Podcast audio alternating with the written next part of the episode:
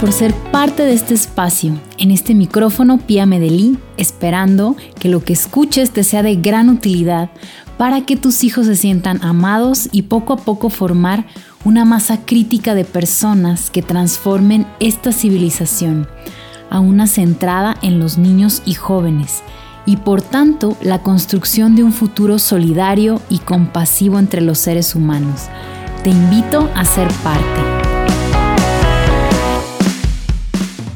La tiempo, castigar para educar, forzarlos a dormir en solitario, a despañalizarse, a sufrir para adaptarse a la escuela, el abuso sexual, la trata infantil y el infanticidio.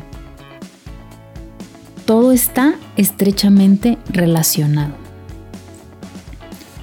Claro, esto te puede parecer exagerado, pero no lo es. Lo que pasa en realidad es que cuesta mucho registrar la relación entre el modelo de crianza basado en el adiestramiento y la sumisión que permite dar nalgadas, ordenar, gritar para educar y el abuso sexual infantil. Cuesta imaginarse la vinculación entre forzar a un niño a dormir en solitario llorando hasta que aprenda que nadie vendrá a consolarlo, con la indefensión aprendida de una criatura que se resigna a no acudir a sus padres ante el acecho de un abusador sexual. Cuesta vincular el hecho de imponer cuándo y cómo deben adquirir una función que supone la primera experiencia del control sobre su propio cuerpo donde los genitales están implicados, como lo es en el control de esfínteres o en la despañalización, y la vulneración de la construcción de la sensación de control y sabiduría corporal, convirtiendo a los niños en presa fácil de imposiciones sobre su propio cuerpo. Desde ignorar a un niño que llora pidiendo consuelo, castigarlo en el rincón de pensar, o pegarle para que obedezca, hasta el abuso físico grave, el tráfico de niños o el abuso sexual infantil. Todo circula en la misma línea. Una cosa conduce a la otra, porque todas estas prácticas se organizan sobre la relación basada en el dominio sumisión, el fuerte sobre el débil, el adulto sobre el niño, que es cómo se rige nuestra civilización. Siempre los niños están al final del eslabón de la cadena. Respecto a los adultos con el poder para quebrar su voluntad y su confianza. Adultos que se imponen conquistando el deseo, las necesidades y el bienestar de los niños y las niñas convirtiéndolos en los principales depositarios de infinitas dosis de violencia, visibles e invisibles, en muchas formas e intensidades. Esto no va a acabar hasta que se establezca un cambio de paradigma, desde donde volvamos a poner a un niño como el ser que merece respeto pleno a su integridad como persona. Hoy me quisiera centrar en este tema de la despañalización, que es parte de toda esta violencia que imponemos hacia los niños. De hecho, hacemos un problema donde no lo hay. Es importante no obligar a los niños a dejar el pañal antes de tiempo. Esto no se aprende por repetición, no se puede enseñar se adquiere naturalmente, así como el caminar o el hablar. Si estuviéramos, por ejemplo, en una isla desierta con nuestros niños y viéramos al bebé humano, así como observamos a los animales, miraríamos que el control de esfínteres se produce mucho más tarde que nuestra sociedad occidental espera. Es lamentable que en lugar de examinar cuidadosamente cómo suceden las cosas, inventamos teorías y luego las pretendemos imponer, esperando a que esto funcione. Pero dejar el pañal debe ser un proceso natural. Y nuestra cultura occidental ha impuesto la exigencia de este control de esfínteres alrededor de los dos años. Y esto se ha vuelto en un, se ha convertido en un problema. Imaginen que hubiéramos dicho que el ser humano debe comenzar a caminar a los nueve meses. También hubiéramos hecho esto un problema. Habría discusiones, teorías de cómo favorecer que empiecen a caminar, estaríamos todos preocupados eh, y veríamos que a los 12 o 14 meses eh, ya estarían más maduros. Pero sabemos, observando, simplemente observando, que los niños, los bebés, inician a caminar de, de forma autónoma alrededor del año. También pasa lo mismo con el, con el control de esfínteres. Si viéramos sin prejuicios este proceso, estaríamos viendo con evidencia que muchos niños lo realizan después de los tres años, algunos después de los tres y medio y otros a los cuatro y otros a los cinco. Pero estamos ansiosos y retiramos el pañal antes de que el niño esté preparado. Entonces les arrebatamos el sostén, el cobijo, la seguridad, el contacto y para colmo estamos considerando que los estamos ayudando a crecer.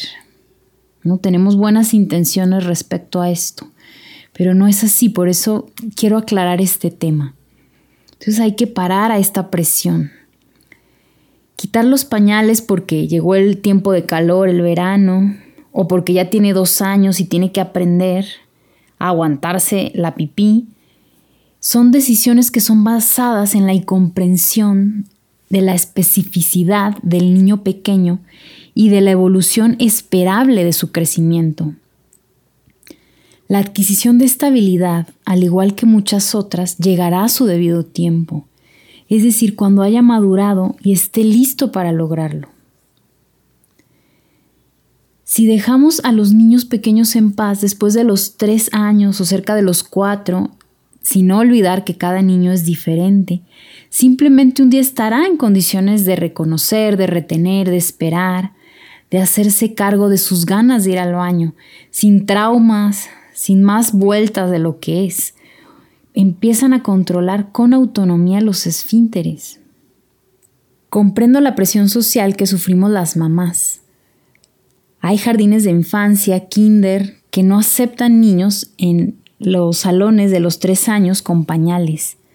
También hay profesionales de la salud, además de muchas personas, vecinos, amigos, primos, que son bien intencionados, que opinan y se escandalizan si ven a un niño de tres años que todavía lleva pañal. Pero es posible eh, quitar estos inconvenientes con un poquito de imaginación. Hoy en día los pañales son desechables, muy absorbentes, delgaditos y anatómicos, lo que permite a los niños ir a jugar, a ir a un cumpleaños o de paseo, sin tener que pasar por la humillación de mojarse en todos lados y delante de todos. El control de esfínteres es lento, como todos los procesos de la crianza. Y entiendo que puede ser difícil lidiar entre la velocidad de los tiempos que vivimos y la lentitud de la crianza, la paciencia que conlleva todo esto. Pero cuando pretendemos acelerar los procesos y no corregimos esta visión, el problema se puede volver más fuerte, más agudo. Los niños crecen y el control de esfínteres se torna un tema complejo y pareciera que nunca acaba. Pero las regresiones, que en definitiva son sanadoras, nos obligan a volver al ritmo original. No vale la pena perder el tiempo ni preocuparnos en que se adquiera esta habilidad. No depende de su madurez, madurez física o emocional. Su momento llegará cuando el niño reconozca en todas las circunstancias, incluso cuando está distraído, sus necesidades de evacuar y cuando se haya vuelto autónomo para ir al baño. Y de noche, cuando el pañal amanezca totalmente seco muchas mañanas seguidas. Y aquí, esto es un dato súper importante que es de desconocimiento general, que el control diurno, o sea, el de día, se produce entre los 2 y 4 años aproximadamente y el nocturno entre los 3 y los 6 años. O sea, es diferente las conexiones en el cerebro para controlar esfínteres en el día y diferente en la noche. Entonces, que un niño pueda controlar sus esfínteres durante el día no nos indica que ha llegado el momento de retirarle los pañales cuando duerme. Según la Sociedad Española de Pediatría, el control de esfínteres diurnos se produce entre los 2 y 4 años y el nocturno entre los 3 y los 6, como les había dicho. Esto nos dice la Sociedad Española de Pediatría. Y si este tema nos preocupa, tratemos de cuestionar si detrás de esto se esconde algún conflicto propio de los adultos, mientras dejemos que los niños crezcan en paz. Y bueno, ¿qué hacemos si le hemos quitado ya los pañales a nuestros hijos y se siguen mojando? Simplemente volvérselos a poner ¿Cómo sí? Los usarán el mismo lapso de tiempo que hubiesen necesitado desde el momento que se los sacaron hasta ser capaces de controlar los esfínteres naturalmente. O sea, no tiene nada que ver si se los quitamos. Van a tardar lo mismo. Y podemos aliviar las tensiones explicándole. Creí que estabas listo, pero me equivoqué. Usarás el pañal para estar cómodo y cuando seas un poco más mayor lo conseguirás. Es confiar en el niño, confiar en, sus, en su instinto eh, natural, en su desarrollo. Y esto también es súper importante. Recordemos que es un tema privado. No le compete a nadie saber si el niño controla o no sus esfínteres. Somos las madres y los padres quienes acompañamos y los apoyamos en estos procesos de maduración física. Bueno, y como decía en un inicio, todo esto es parte de esta violencia que se genera de este sistema de dominación. Y por ejemplo en las escuelas que piden ya que los niños vayan sin pañal, claro que esto es para comodidad, confort del adulto. No estamos mirando al niño ni sus ritmos personales. Y bueno, hay muchas formas de, poder eh, llegar a acuerdos, ¿no? Eh, al fin de cuentas, la escuela la pagamos los papás. La escuela está respondiendo, respondiendo las necesidades de los papás. Entonces, creo que se pueden llegar a acuerdos sin someter a nuestro hijo a violencias.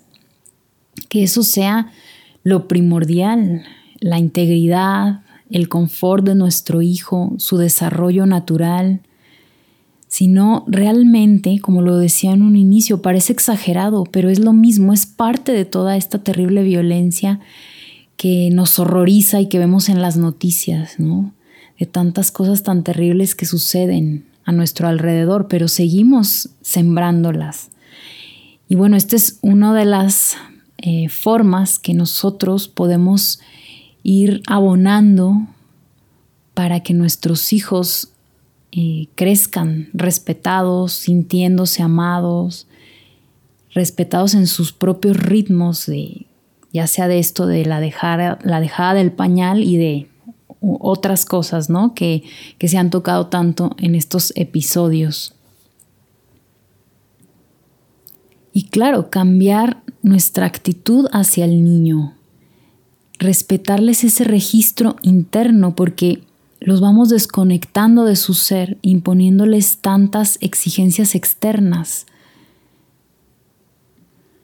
Así que te invito a confiar en este hermoso diseño humano creado por Dios que tiene particular ritmo, tiempo, momento para cada niño. Hay que descubrir a cada niño, no ponerlo o dividirlo en etapas e impuestas por algo externo. Teorías externas que alguien las dijo y tiene que ser así. Entonces cuestionemos eso y miremos y confiemos en nuestros hijos. Bueno, esta es mi invitación y también a que compartas este episodio a mamás y papás de niños pequeños que estén en estas etapas o que les estén exigiendo en las escuelas dejar el pañal. También mamás de bebés o que estén esperando, te invito a que compartas con alguien para que esto se vaya esparciendo y que logremos ir formando una nueva civilización más amorosa, solidaria, compasiva. Y bueno, también te invito a que me sigas en mis redes sociales, pia.medellí. Si tienes alguna duda, puedes escribirme directamente a mi correo piamedeli.gmail.com. Y bueno, te mando un abrazo, muchísimas gracias por escucharme y que Dios te bendiga.